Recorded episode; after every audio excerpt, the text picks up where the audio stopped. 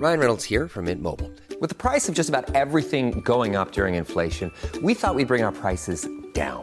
So to help us, we brought in a reverse auctioneer, which is apparently a thing. Mint Mobile unlimited premium wireless. Ready to get 30, 30, bit to get 30, bit to get 20, 20, 20, bit to get 20, 20, bit to get 15, 15, 15, 15 just 15 bucks a month. So, Give it a try at mintmobile.com slash switch. $45 upfront for three months plus taxes and fees. Promo rate for new customers for limited time. Unlimited more than 40 gigabytes per month. Slows. Full terms at mintmobile.com.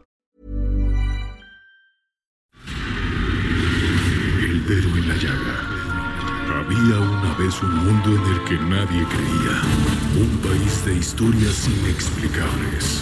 Una nación con personajes asombrosos. Santo Tomás tenía razón. Hay que ver para creer. El México increíble. Las verdades que duelen. La voz de los que callan. El dedo en la llaga. Infórmate, diviértete, enójate y vuelve a empezar. Dile que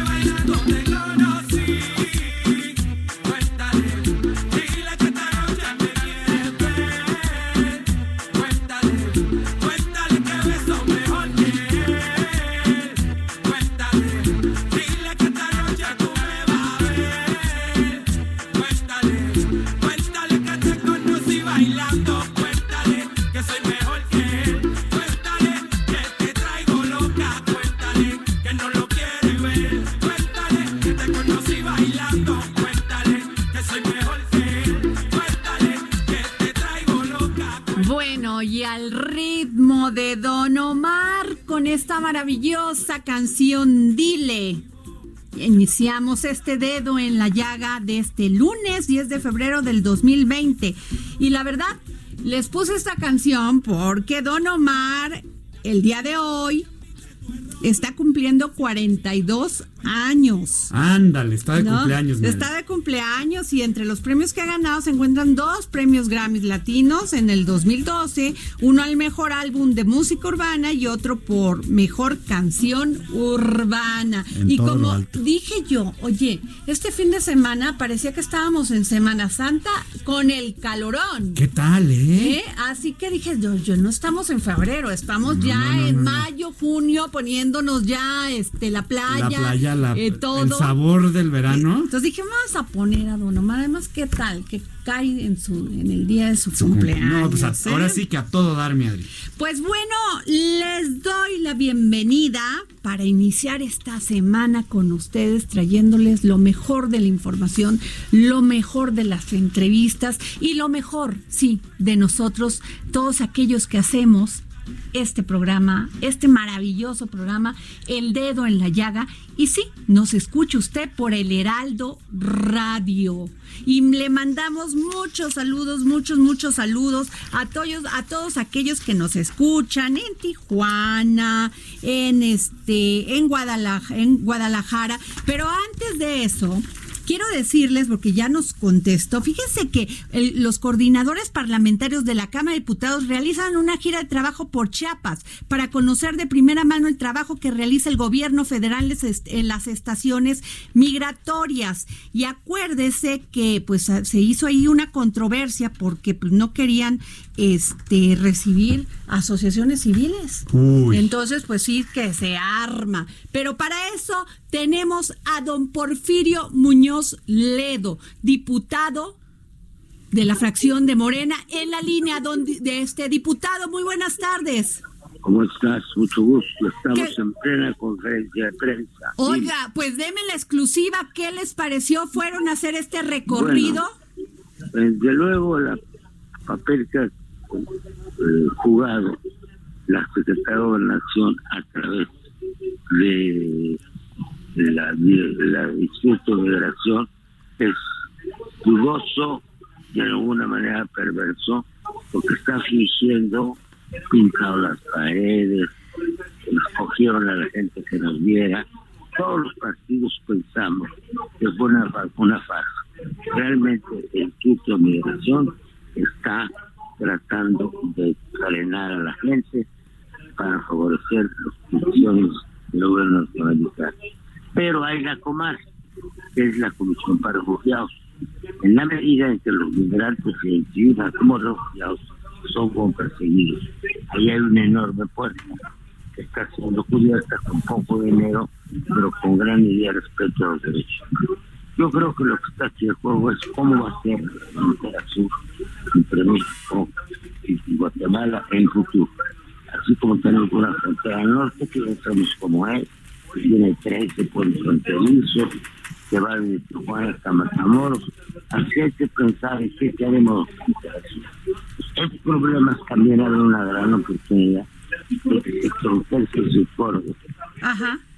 establezcan O- do- este diputado y este y les pudieron este pudieron visitar todos estos albergues de niños y niñas No, algunos, algunos, falta uno de niños y niñas ahorita, que es uno de los puntos flojos. Yo quiero decir que la política de migración está mal, porque no cuida eso, no cuida eso. Pero la política de refugiados está bien, porque queda un balance. Lo más importante aquí es la parte positiva, Ajá. hay ya una conciencia de la Cámara, sí, que no había idea de eso. Fíjate lo que te digo. Esto, Sí. Este viaje puede ser histórico, porque ahora todo el mundo, estoy aquí junto a Marín, los diputados, tiene conciencia de lo que está pasando. Muy bien, pues este eso es muy interesante, Porfirio, porque no, o sea, en la en el tema de migración no, pero en la de refugiados sí. Exacto. La inmigración es muy negativa, la refugiados es muy positiva, pero no tiene dinero. Claro. Los refugiados son gente que atraviesa por necesidades económicas y lo está manejando muy bien Comar con la contribución de UNICEF. Es decir, Ok. Las Naciones Unidas está pagando ese programa con poco dinero. Las Naciones Unidas, eso lo está haciendo muy bien, tiene experiencia mundial, pero cuando son refugiados y regatean su carácter de refugiados, ya los tratan como migrantes. Esto se inició desde que Comar nació en 80, 81, vino a quitarle una visión represora la migración, de atrás un concepto receptor, aprovechar la fuerza humana, aprovechar el realismo y proteger a los seres humanos. Eh, diputado, ¿y usted vio sensibles a los otros a los otros coordinadores parlamentarios ante esta están situación? hablando Ok. de protectores, de los que se está hablando del PAN, déjame terminar de ¿sí? Ya. Ay, pues ya, yo, yo creo que lo agarramos en la conferencia. A media conferencia. Ok, pues a ver si nos podemos, este, pues muy interesante, ¿no? Muy puntual. muy interesante muy puntual. Bueno, pues este... Digamos, es una y situación llegó compleja ahí. eh, el señor, ya lo creo que es compleja, el señor José Carreño. Ay. ¿Cómo, qué ¿Cómo ves lo que escuchaste, mi querido Pepe? Mira, escuché muy poco, pero eh, me, me da la impresión de que, de que Muñoz Ledo, que es un viejo, viejo, viejo lobo de mar y un gran político al margen de cualesquiera sean, cualesquiera lo, sea lo que se, se esté o no en acuerdo con él, es un gran político, pero también es un hombre muy coherente. Él está, ha planteado ya por semanas, si no decir meses, que hay un problema con la política de migración que se está aplicando y Ajá. que hay un problema también con la política de refugiados y está tratando de poner llamar la atención sobre ese tema, ¿no? sobre esos temas. Y son temas muy muy complicados, como dije Senal, son temas que tienen implicaciones no solo para México, tienen implicaciones para los países centroamericanos, incluso un poquito más allá, y tienen implicaciones también para los Estados Unidos y la relación bilateral. Así que es harto complicado. Sí, caray, o sea, muy complejo porque van pues los derechos humanos en juego, va el tema económico y pues La esto que hemos dicho, la relación bilateral, Unidos.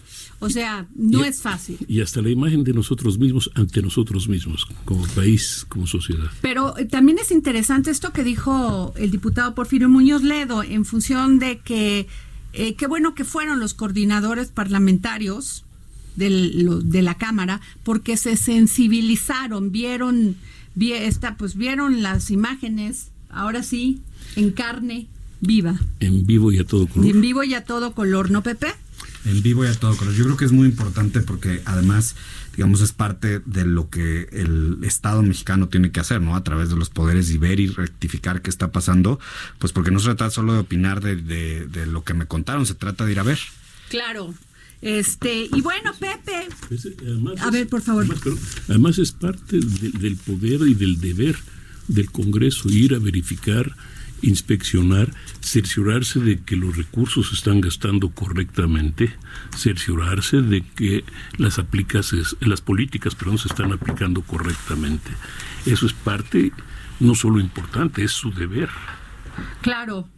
No, pues me queda clarísimo, porque no lo habían hecho, nomás que, es, que se quieren enterar desde su curul, y pues eso ahí sí está complicado, ¿no? Es que hace mucho calor. Mi querido Pepe.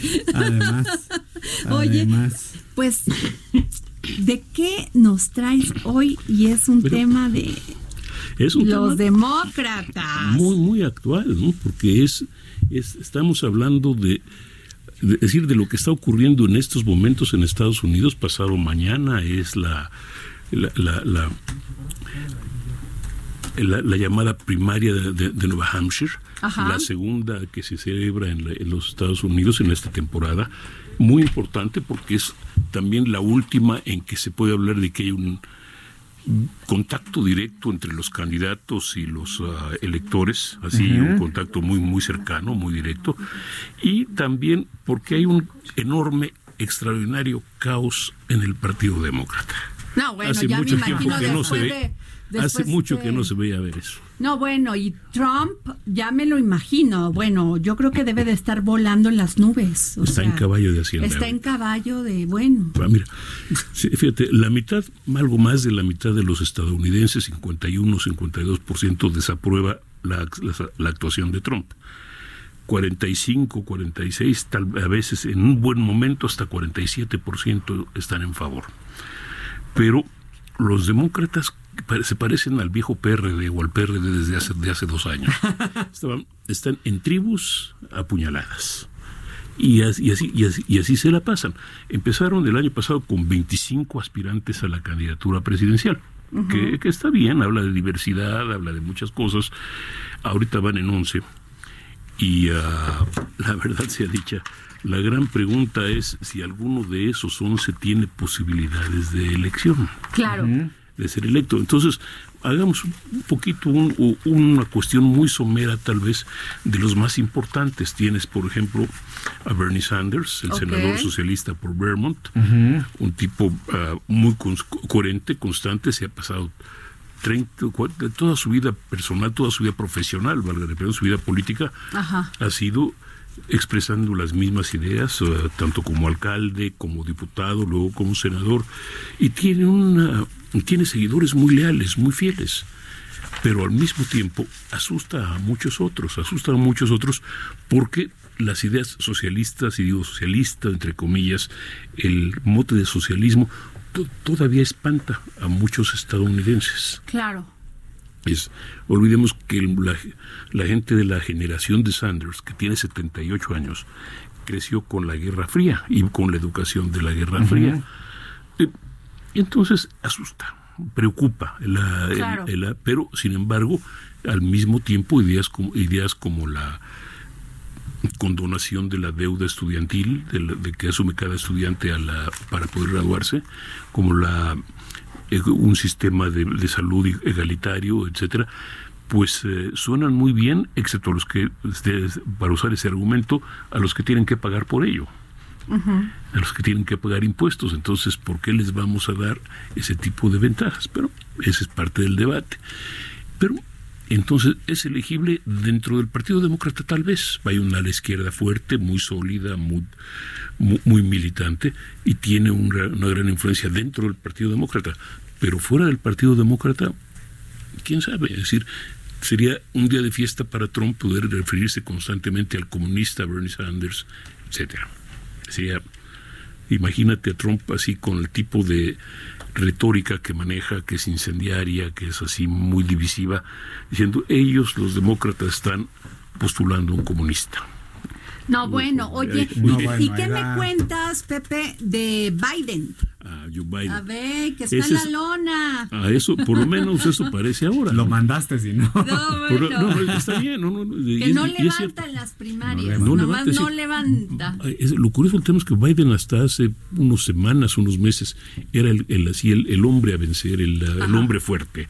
Era el ex vicepresidente de Obama, era un, centrista más o menos mo- moderado, el favorito de la, de la, de la estructura del partido, el, el favorito de los moderados del partido, el hombre que representaría, valga la expresión, los mejores intereses de pues de todos los grupos vinculados con los demócratas.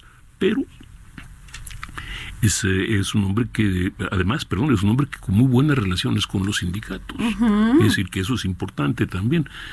Pero la verdad es que se ha visto desplazado por un lado, tanto por gente como por, por Sanders y Elizabeth Warren y el, el alcalde Buttigieg, eh, como por el escándalo en torno a la, a la eh, que, englobó al presidente Trump en la eh, en el impeachment, en la impugnación.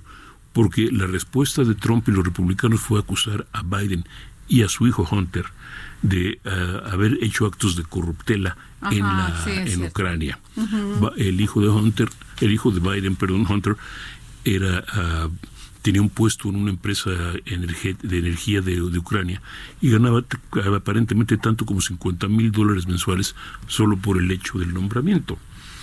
Y los que, lo que alegan los republicanos y lo que alegan los enemigos de Biden es que lo hacía simplemente porque era el hijo del vicepresidente y de alguna forma garantizaba accesos y a vinculaciones. Claro. Es decir, si es cierto o no es cierto el tema de los accesos, las vinculaciones, eso, eso es otra historia. Claro. Pero por lo pronto están eh, lanzados en contra y es la gran represalia.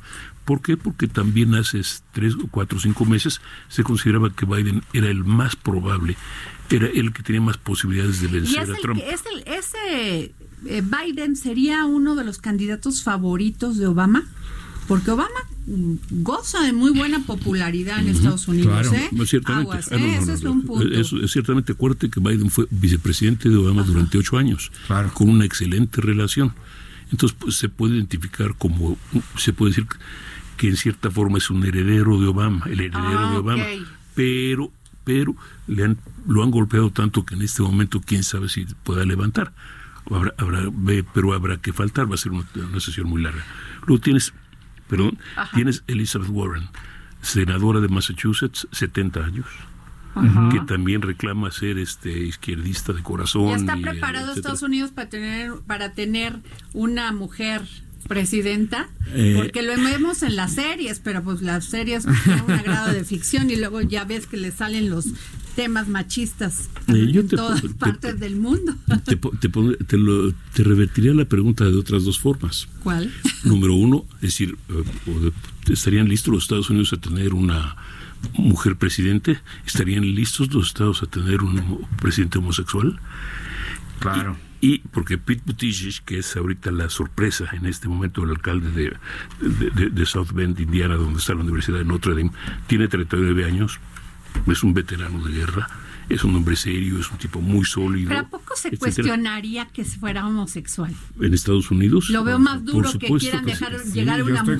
contigo. ¿En Sí, serio? Por supuesto, por que, sí. supuesto que sí. Mira, acuérdate, eh, es decir, y no, eh, a- acuérdate que los Estados Unidos son eh, el, el sitio de la, de, de- de- la, de la guerra de culturas. ¿eh? Y la guerra de culturas implica el- la guerra entre aquellos que, entre una cultura conservadora, cristiana, etcétera, etcétera, religiosa, muy, ah, pues, ¿qué te puedo decir? Muy conservadora, no la puedo describir de otra manera, y, y una cultura mucho más, de mucho más amplitud, de mucho más aceptación. Entonces, este, estaría igual que eh, un poco en la misma condición que, que estaría, que podría verse eh, por un lado Sanders en temas de políticamente del socialismo y por otro lado tal vez en la misma situación que, que se podría ver Warren una mujer presidenta. Esto es, el, eh, el- el cuestionamiento sería sobre sus características personales de identificación sexual o de género, no sobre sus políticas.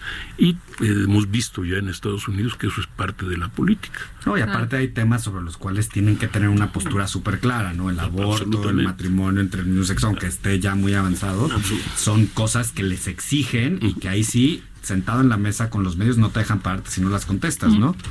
Incluso en los, en, las, en los periódicos y demás ponen una sección donde dicen cuál es la postura del candidato respecto a esos temas y uno de esos temas puede cambiarle total, puede, puede hacer que tengas el 90% de un candidato y digas tú estoy convencido, pero ese tema te lo voltea y te lo voltea. Totalmente, ¿no? Y acuérdate que existe en el, en el lado de Trump hay, eh, hay gente que hay, hay un grupo muy fuerte que son fundamentalistas religiosos. Claro, Es claro. decir, son, es decir eh, acuérdate que Estados Unidos es un país donde ah, cualesquiera sean sus virtudes y sus defectos, tiene una manía. Eh, la- la- eh, tienes, por ejemplo, la, la, la- la teoría de la evolución, es eso, es una teoría, pero hay una tesis, vamos a decir así, del creacionismo. El creacionismo es la enseñanza religiosa de que Dios creó al ser humano, etcétera, todo este tipo de cosas, Adán y Eva, el paraíso, y que de hecho, vamos, tienen hasta un museo en el que hay un museo, en el que hay un dinosaurio con una silla, como el estilo de Fred, de Fred Picapiedra, ¿no? Que, que te aseguran que los dinosaurios convivieron con los hombres. Sí. Eh, es eso que, es- hay- yo a es una- no son los, cuestiones de fe, ¿no? Sí, sí, sí, sí. Sí. Que a veces son muy liberales, a veces muy conservadores, depende cómo va, ¿no? A veces son este totalmente liberales en la economía y luego se vuelven totalmente Sí, este, sí. Y van por temas. Sí. Y tú hacías ¿No? la mención de las series, y las series y la televisión, las películas van preparando al pueblo para que se vaya adaptando a ciertas cosas, pero no es tan rápido como, como pareciera o como se quisiera. Sí. ¿No? O sea, lleva un proceso O sea, intenso. nunca le sabes, porque te digo, son liberales en la economía, y luego son proteccionistas. Y luego no, y luego sí, de, de a ver cómo les va. Aplican la política de Pero ver es que cómo les va. es, eh, bueno, lo que En pasa es el que es un momento. país, eh, igual que es un país muy muy grande donde hay una, gran- una enorme diversidad de opiniones y los políticos pues pueden jugar con esas opiniones ¿no? Claro. y es parte de es, es parte de la política es parte del juego y eh, en ese sentido es parte de lo que hace a- a, digamos el, el- un- o, eh, por decirlo de esta forma eh, por decirlo de esta forma nada más quería recordar que, por ejemplo, hace 60 años se, hablaba, se preguntaba si los Estados Unidos estaban listos para tener un presidente católico. Ajá, Eligieron a John, a John F. Kennedy, ajá. y a un presidente católico, pero no han vuelto a elegir un presidente católico, entre paréntesis. No ha habido ningún otro presidente católico. Eligieron, la pregunta se hacía respecto a Barack Obama, si Estados Unidos estaban listos para elegir un presidente negro. Es cierto. Ahora, quién sabe cuándo vuelvan a elegir un presidente negro, habría que ver. Porque te voy a decir quién es para algunos el candidato ideal para unificar a los demócratas. Se llama, Ándale. se llama. Michelle Obama. Mira. pero ella aparentemente no quiere y no se ha dejado convencer, al menos hasta ahora. Ese es un gran punto, ¿eh? Oye, ya hablando del tema de la homofobia, qué terrible, fíjate, hoy eh, estamos en otro planeta porque tenemos dos planetas totalmente diferentes. En Ginebra, Pepe, el 63.1% de los votantes suizos aprobaron ayer en el referéndum que de que toda discriminación basada en la orientación sexual sea sancionada de la misma forma que el racismo. Está muy bien. eh, eh, mi problema y la tragedia de esto es que haya 32.9% que no votaron por eso. Pues es un tercio, y, y es de- la en los tercera suizos, parte ¿eh? de los y en los suizos. En esos temas no es lo que está a favor, sino lo que está en contra. Es la tercera, es- son la tercera parte de los suizos que se supone es un país europeo y civilizado. Es un país europeo, civilizado y todas esas cosas. Abierto. eh, abierto. Pepe, ¿tú crees que México es un país abierto? Uy. La Ciudad de México creo que sí, Sí. ¿no? Está muy Tijuana, adelantada, muy... Bueno, depende de qué partes de la Ciudad de México. ¿Y qué partes de Guadalajara? y de esta- y- etcétera. Pero sí, ¿no? Yo creo No, que yo en creo- eso somos un poco más este tolerantes, o sea, no debería llamarse tolerancia, porque debería ser un derecho que cada quien decida su preferencia sexual. Pero es que eh, sí, estoy de acuerdo contigo en, en el sentido, el problema o el drama es que no estoy seguro de que, de, de siquiera que sea la mitad de la población la que está abierta a ese tema. Y, y te voy a decir otra cosa, no es, por lo menos ya hay un poquito de vergüenza de discriminar. Entonces a lo mejor discriminas, pero, pero Pues Muchas gracias, Pepe Carreño, por este Adriana. gran análisis que siempre nos haces de qué está pasando eh, con nuestro país vecino, Estados Unidos. Y vamos a un corte y regresamos. Yo soy Adriana Delgado Ruiz y nos escucha por el Heraldo Radio. Eso. Es-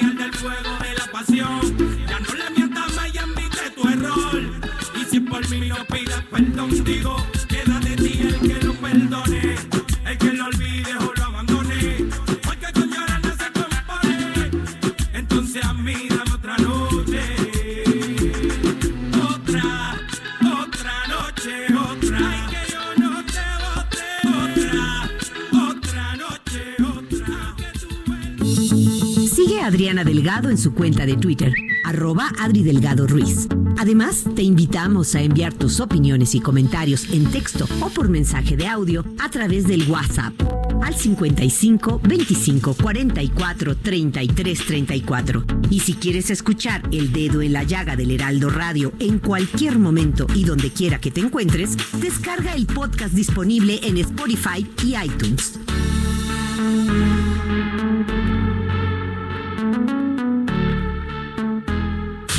Heraldo Radio.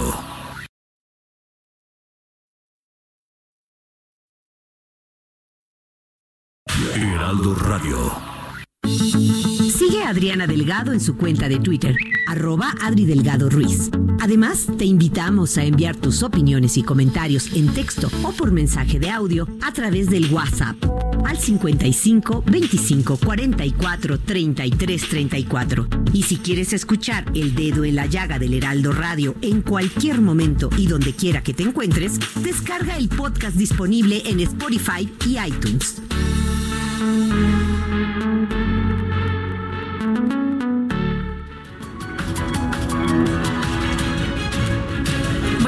Regresamos aquí al dedo en la llaga. Yo soy Adriana Delgado, nos escucha usted por el Heraldo Radio. Y fíjense que en este momento se está llevando una conferencia en Chiapas porque eh, mm, los coordinadores de las fracciones eh, de los partidos parlamentaria en la Cámara de Diputados están ahorita porque fueron a hacer un recorrido por los albergues de niños y niñas y adolescentes y de pues, migrantes y de migrantes acompañados y no acompañados.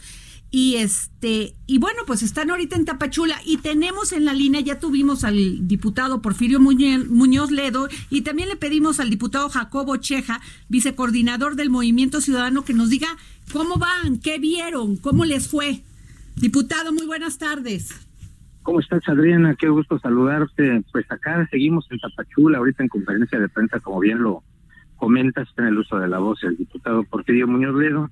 Pero bueno, pues sí, tuvimos la oportunidad de la Junta de Coordinación Política darnos una vuelta por acá para checar de viva voz y de con nuestros propios ojos lo que está pasando en torno a la situación, la crisis de migrantes que está viviendo nuestra frontera sur. Exacto. Estamos por acá ya en recorridos, todavía nos falta ir por ahí al DIF para checar la situación que está viviendo nuestras niñas, nuestros niños, este, emigrantes de, de diferentes este, países centroamericanos. ¿Y cómo vio usted esta estación migratoria, siglo XXI?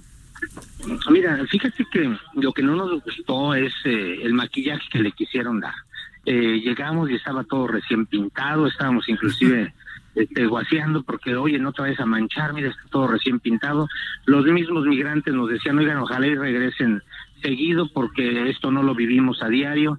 Eh, nos pintaron todo, este, los comedores, las habitaciones, las áreas de recreación y vimos a un grupo de niños, niños y niñas de escasos eh, cuatro o cinco años Ajá. pintando una pared, este, eh, divirtiéndose y también ellos estaban sorprendidos porque pues esto no lo habían vivido. Eh, quiere decir que obviamente estaban maquillando la realidad de lo que está en este en este centro, en este albergue para migrantes. Qué barbaridad, oigan. y luego, ¿cómo vio esto? También iban a checar el centro del registro de registro de refugiados. Sí, fíjate, fíjate que ahí hay una propuesta muy fuerte que nosotros los diputados y senadores ciudadanos traemos para que eh, crear el registro nacional de detenciones de personas migrantes. Esta propuesta fue nuestra ya presentada en el mes de noviembre del año pasado para tener un registro nacional completo, que el, el- el Instituto Nacional de Migración y la Secretaría de Gobernación tengan un registro real y de esa manera poder garantizar en primer lugar los derechos humanos. Eh, sin registro, sin registro, los migrantes son invisibles. Es alarmante el flujo de niñas y niños cómo ha aumentado y, y los dejamos expuestos al tráfico y a explotación. Eh, la verdad, nosotros creemos que este registro sería de vital importancia para que en realidad tuviéramos eh, un dato preciso de quiénes están en nuestro país, porque no sabemos exactamente lo que está pasando. Claro. Y este se reunieron con organizaciones de la sociedad civil, diputado. Sí, escuchar a la sociedad civil organizada fue para nosotros de veras un honor, porque nos se presentan el otro lado de la moneda, obviamente en el en el centro este migratorio, albergue migratorio, nos hablan pues obviamente de las cosas bonitas que están sucediendo y lo que están haciendo ellos para que esto funcione, pero pues al platicar con la sociedad civil organizada, que son eh, gente que no únicamente están representadas en México, sino a nivel internacional, nos damos eh, pues en realidad cuenta de la grave, grave, grave crisis que está sufriendo nuestro país en materia de migración en el, en- en el sur de nuestro país. Pero, este, diputado, ¿están tratando bien a los, a los migrantes? Sí, les están dando de alimentos, les están dando medicinas, o sea... Es está- humanitario. están- sí, están teniendo pues una estancia de, pues, ¿qué diremos? De calidad, no, pero por lo menos de que tengan salud y comida. Eh, Fíjate, Adriana, que fueron muchas de las preguntas que les hicimos nosotros. Ujú. De entrada no nos dejaron permitir fotografías, este, no entendimos el motivo, pero bueno, son reglamentos que tiene el Instituto Nacional de Migración, pero platicamos con muchos este, hondureños, con muchos guatemaltecos, eh, platicamos también con salvadoreños, con cubanos, con haitianos, y les preguntábamos exactamente cuál era el trato. Muchos nos manifestaban que cuando fueron detenidos por la Policía Federal, así nos lo manifiestan ellos, fueron maltratados, golpeados al, al ser detenidos. Ya después al, al ser puestos en este en este centro, en este albergue, ya las cosas cambiaron y que por lo menos tenían alimento y tenían un lugar donde vivir. Pero también nos comentan que hay muchos que ya tienen sus documentos para poder este, transitar por nuestro país sin ningún problema y no les han permitido hacerlo. Obviamente cuestionamos a las autoridades qué es lo que está pasando y bueno, nos dijeron que van a poner atención para ver en lo personal cada uno de los casos de las personas que nos hicieron cuestionamientos y planteamientos. Y diputado Jacobo Cheja, vicecoordinador del Movimiento Ciudadano, ¿usted cree que estamos ante toda esta situación y condiciones que se ha suscitado en los últimos días, estas controversias, ¿usted cree con el tema de migración que estamos en el tercer país seguro, que somos de facto el tercer país seguro, como dijo Porfirio Muñoz Ledo? Pues eh, yo estoy lejos de creerlo. Este, miren, el tema migratorio es un tema humanitario, no es un tema de partidos políticos. Por eso no lo estamos manejando de esa manera. No queremos ser críticos y, y sí muy responsables de lo que estamos haciendo. En ese tenor viene la Junta de Coordinación Política y la presidencia de la mesa y aparte los eh, diputadas y diputados presidentes de las comisiones involucradas en el tema. yo creo que estamos muy lejos de poder ser, si no somos seguros, no estamos seguros los mexicanos, los nacidos en México, mucho menos van a estar seguros los migrantes que desafortunadamente pues caen en temas de tráfico y explotación. Muy bien, pues muchísimas gracias, diputado. Sabemos que sigue usted en la conferencia, ¿no? Aquí seguimos exactamente, estamos en los cuestionamientos que nos están haciendo tus compañeros los reporteros y bueno, pues estaremos al pendiente también de... Le, le quiero de- hacer una pregunta. ¿Dejaron cuando entra- se entrevistaron se entrevistaron ustedes con los con los migrantes? ¿Dejaron no dejaron entrar a medios de comunicación? No, no, no nos permitieron y que el diputado Porfirio Muñoz insistió y, y bueno, y nosotros también nos sorprendió que no nos permitieran ni tomar fotografías. Yo creo que si no hay nada que esconder, no tenían necesidad ni de maquillar el lugar con pintura nueva. O sea, yo creo que era importante que hubieran permitido a los medios entrar para conocer la realidad. No hay nada que esconder, deberían de haberlos permitido que entraran. Pues muchas gracias, diputado Jacobo Cheja. Muchas gracias por habernos tomado la llamada para el dedo en la llaga. A tus órdenes, Adriana. Fuerte abrazo a tu Gracias, auditorio. Muy amable.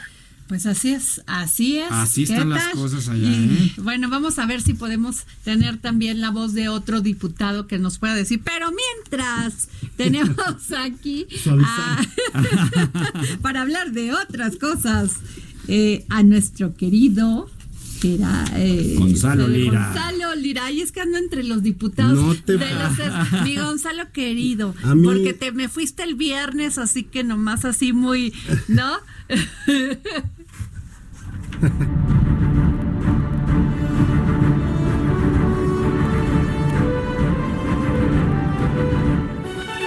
El dedo en la llaga con Adriana Delgado.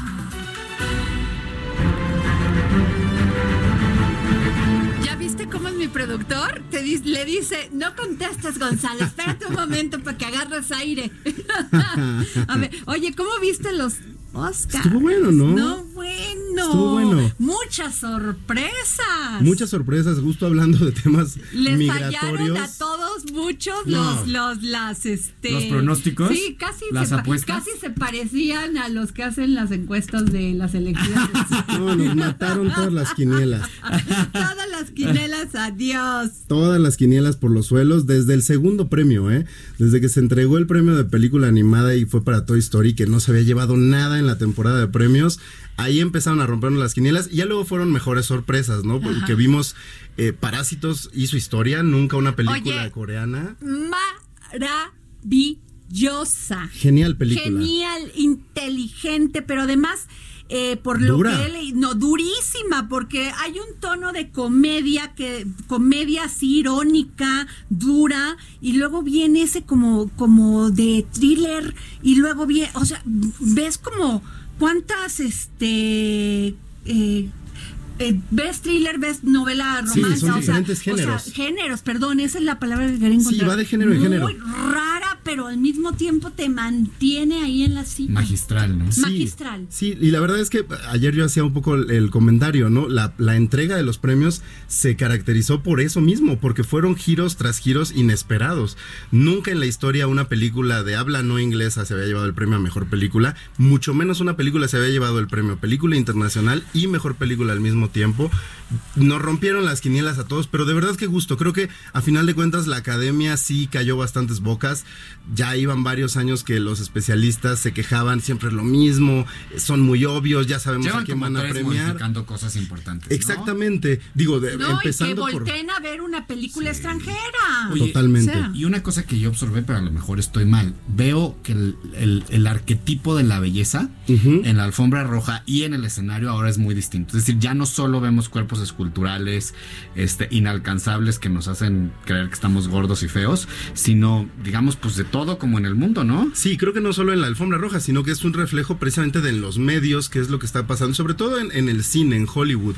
Y es esta apertura, digo, habrá quien se pueda quejar y diga, ah, bueno, es una apertura condescendiente porque eh, se necesita invitar a otros públicos a que le entren a, a un Hollywood que estaba quizás cerrado o sesgado eh, por ciertos eh, parámetros, como bien lo dices, ¿no? Raciales, culturales, eh, de género, lo que sea, pero será por lo que sea, se, ha- se han abierto y estamos viendo historia. Bueno, lo que vimos ayer fue historia porque nunca se había visto una película eh, del continente asiático llevarse tantas cosas. No, es que está Arrasar. maravillosa. O Es sea, maravillosa. la fotografía también. Todo, todo, todo, todo, todo. Sí, realmente. Oye, este, ¿qué más ha hecho este, este director? Ah, pues mira, qué bueno que lo preguntas, porque creo que... eh, ¿Cómo se llama? Este, Bong Joon-ho. Bo- Bong Joon-ho. Bong Joon-ho, eh, que ayer agradeció, por ejemplo, a Quentin Tarantino, porque Quentin Tarantino fue de estas primeras eh, cineastas en Estados Unidos que le dio lugar al cine asiático, entre ellas a las películas de Bong Joon-ho, pero si quieren seguirle echando ojo, él,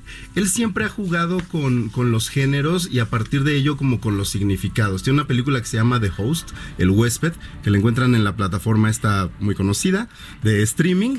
Pues ya ni no, Netflix o cual Ah, en esa, esa, en esa. Pues Eh, es que ellos creían que se iban a llevar todo y no se llevaron nada. o sea, nada. la verdad, tiene una manufactura muy del cine, de ese cine maravilloso que ve. la segunda este, más barata, ¿eh? Fotografía y. La ¿sí? segunda De más las barata. nominadas era la segunda menos cara, por ¿Y decirlo cuál era la, la menos menos? La, la menos menos era Historia de un matrimonio, que también se fue eh, con las manos vacías, pero también es de, es de la plataforma. Esa es la de, Joha- de Scarlett La de Johansson. Scarlett Johansson. Ahora, sí. si Que quieren también es muy buena. es muy buena, es muy buena. Claro, pero creo que se, se- se adhería más al tipo de cine que normalmente se, se premia, ¿no? Igual que 1917, sí tomaron riesgos. Pero les decía, en esta plataforma pueden encontrar El Huésped, que es una película del mismo Lo director. Vamos a apu- a apuntar. Sí lo estás apuntando además. Huésped, Eh, sí. De Bong Joon-ho, que es la historia, es, haz de cuenta, el equivalente a estas películas de monstruos Godzilla que se hacen en Hollywood, pero es una analogía del cambio climático, por ejemplo, ¿no? Tiene otra que se llama el eh, Snowpiercer, aquí no recuerdo cómo le pusieron, pero la encuentran en Prime, y, y esta película es la historia de un tren que cuando el mundo ya está completamente congelado, los pocos sobrevivientes habitan un tren y cada vagón, entre más atrás estés del, del tren, pues perteneces a una clase social mucho más baja y conforme vas avanzando están los más privilegiados hasta que un día los menos privilegiados deciden que van a tomar el tren y van a atravesarlo para encontrarse con quien está completamente, eh, pues quien lleva el control y quien está empoderado dentro de ese lugar. Entonces, si pueden checar esa también, Mother, que esa es, un poquito más difícil de conseguir, eh, una película sobre una madre que tiene un hijo con problemas eh, mentales, Ajá. que es acusado de, de homicidio y ella decide que va a esclarecer el caso, pero conforme va avanzando el caso se va dando cuenta de que quizá ella tiene que ayudar a limpiar la imagen del hijo haciendo cosas más sucias que las que le están acusando de hacer. Igual thriller, te va cambiando el tono, un, un director que de verdad lo hace muy bien en ese sentido, te va, te va quebrando y te va sorprendiendo. Oye, ¿y qué tal la música? Porque el rapero estadounidense Eminem sorprendió con su presencia al cantar Lose, Lose Yourself. Sí, digo, eh, él hizo incluso un comentario en las redes sociales de que le había tomado 18 años aparecer en escenario porque cuando ganó, hace 18, no le dieron el premio. Un, Ese es el A pretexto ver, que hace vamos a 18 ganó. escuchar esta canción Una de gran canción. Eminem. His palms are sweaty, knees weak, arms are heavy. There's vomit on his sweater already. Mom's spaghetti, he's nervous, but on the surface he looks calm and ready to drop bombs. But he keeps on forgetting what he wrote down. The whole crowd goes so loud, he opens his mouth. Words won't come out, he's choking how? Everybody's choking now. The clock's run out,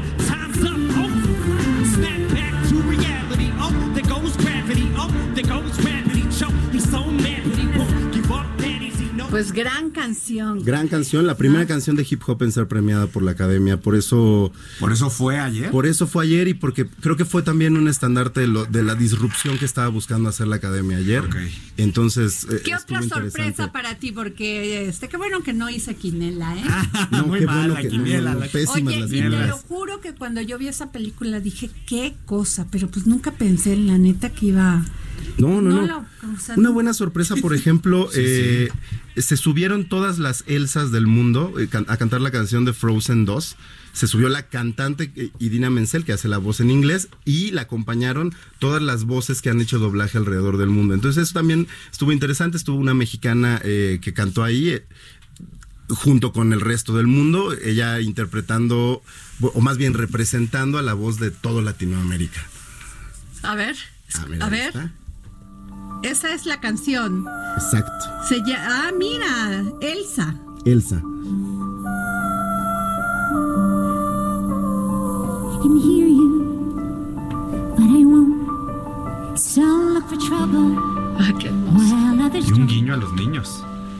There's a thousand reasons. Oye, este, Gonzalo, el viernes nos ibas a contar qué les dan a los que son este nominados pero que no ganan ¿Qué de regalos. decíamos? a ver, cuéntanoslo rápido porque tenemos ya a mi Desde querido Rafa Quiroz. Teslas, cremas carísimas. Pero una crema, hay una crema que me llamó la atención. La- ¿La quieres, la quieres o Sí, qué? yo la quiero. Bueno, es que ya sabemos que, por ¿No les ejemplo, ves el cutis a esas en? California la cannabis ya es legal. Ajá. Y les están empezando a regalar productos con extractos canábicos.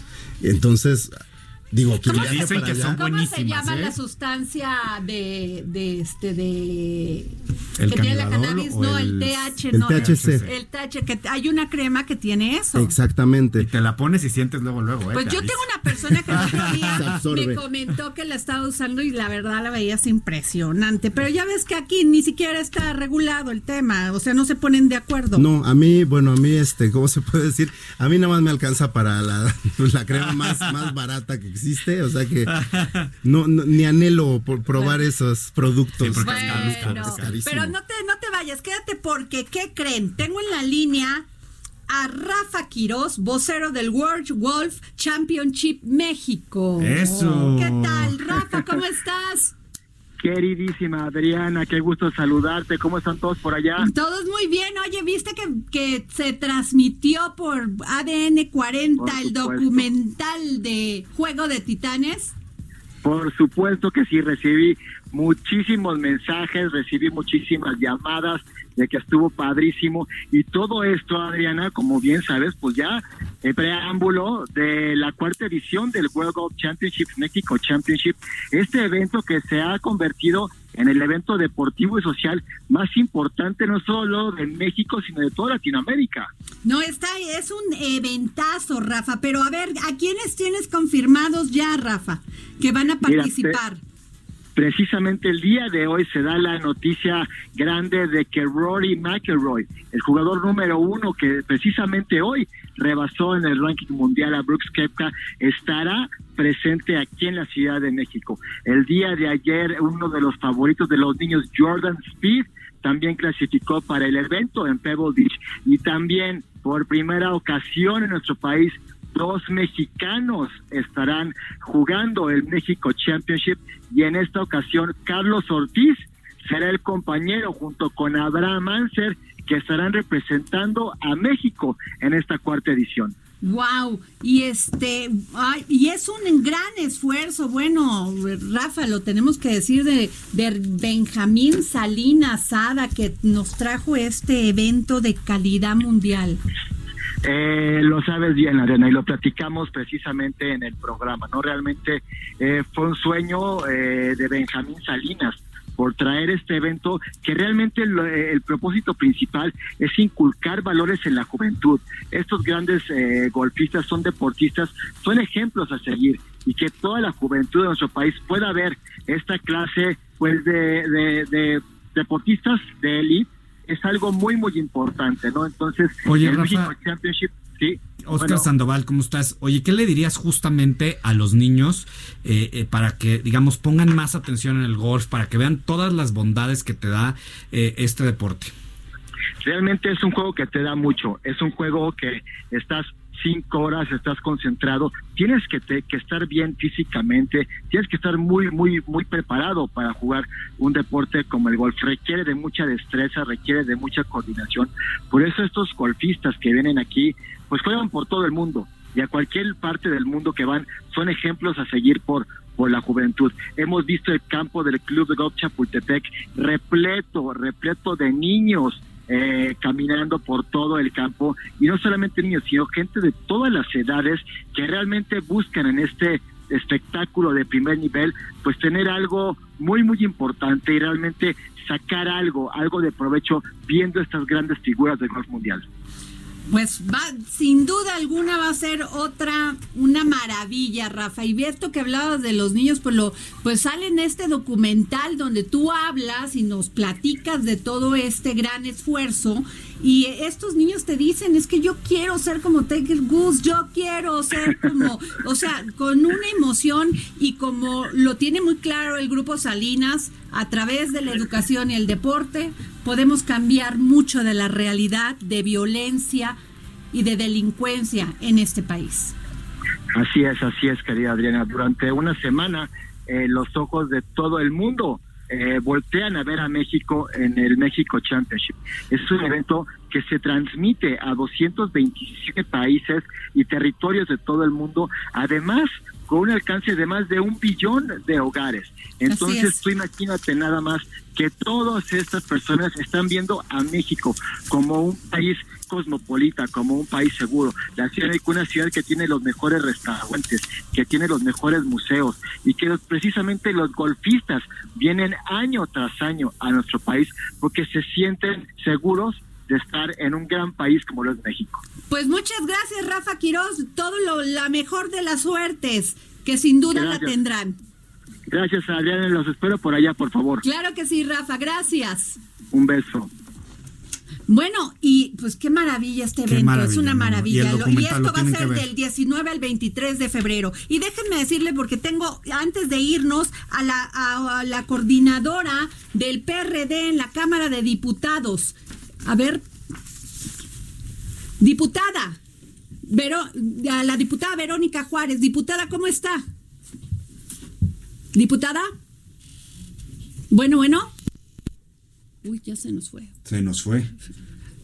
A ver, permíteme tantito porque ya la tenemos y es que queremos tener la, Las la- diferentes pues, las perspectivas, diferentes, Adri, sí, opiniones evento, de esta de este recorrido que hicieron varios coordinadores eh, parlamentarios de diversas de diversos partidos A Chiapas. a Chiapas donde para ver viendo. cómo está todo esto de los de los albergues.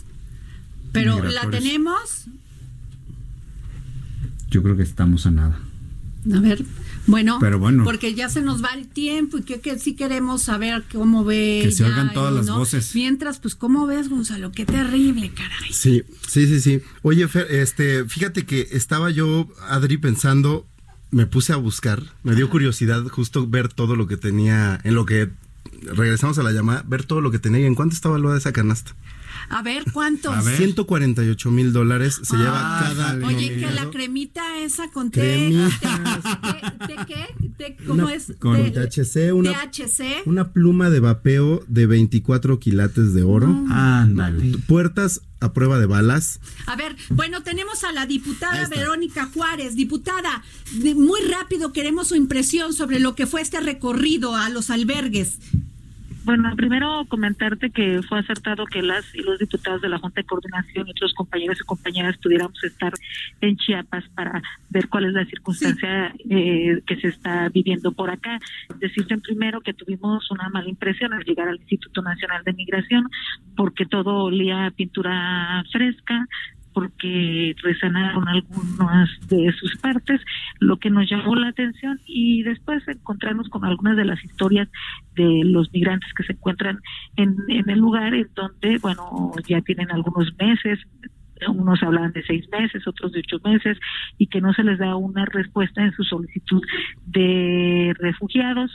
Este, eso por una parte. Luego tuvimos la visita en, en la comarca. Déjame decirte que ahí eh, satisfactoriamente hemos visto cómo han en un solo día eh, este, agilizado para que en un solo día las y los migrantes puedan hacer al menos su solicitud. Y nos hablaban de, de, de cifras importantes que se ha aumentado las solicitudes pero quedaron en darnos las cifras exactas porque una cosa es la solicitud y otra cosa son aquellos que filman que finalmente adquieren esta condición. Eh, eh, otra de las cosas que nos llamó mucho la atención es que en la estación migratoria se encuentran niñas niños y adolescentes lo cual eh, la ley general de derechos de ellas y de ellos eh, establece que no deben de estar en ninguna estación migratoria y pues eso finalmente pues en nuestra opinión es una violación a la ley. En estos minutos estamos llegando al DIS municipal de Tapachula en donde vamos a tener una reunión para ver cuáles son las condiciones de aquellas niñas, niños, adolescentes no acompañados. Déjame decirte que tuvimos por la mañana una reunión de los presidentes municipales de Tapachula y Chichiate y me parece que derivado de lo que llevamos en esta gira es necesario pues entonces que podamos armonizar la ley general de derechos de niñas, niños y adolescentes con la ley de migración, algunas otras medidas que debe tener la de refugiados y de que podamos actuar lo antes posible. Tuvimos una reunión con organizaciones de la sociedad civil y me parece que debemos de trabajar junto con ellas en una mesa para darle seguimiento a, a lo que ahora al menos detectamos que es necesario hacer desde el Congreso de la Ay, diputada, discúlpeme, ya casi estamos en por irnos y este le agradezco mucho, muy interesante lo que nos dice y pues ahí está. Le- Seguimos eh, en contacto, Muchísimas gracias, diputada Verónica Juárez, del Grupo Parlamentario del PRD. Gracias. Nos vemos mañana.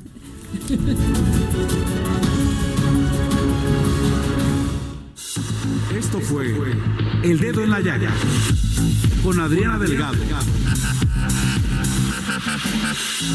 Heraldo Radio. La HCL se comparte, se ve y ahora también se escucha.